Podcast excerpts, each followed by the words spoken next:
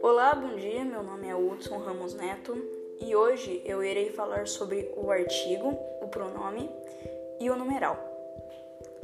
Bom, no geral, o artigo é um tipo de pesquisa científica que, quando você for fazer um trabalho, as questões já estarão definidas. Já o pronome é um, é um tipo de conjunto fechado de palavras de uma frase que pode ser substituída por outra. O exemplo é direta ou indiretamente.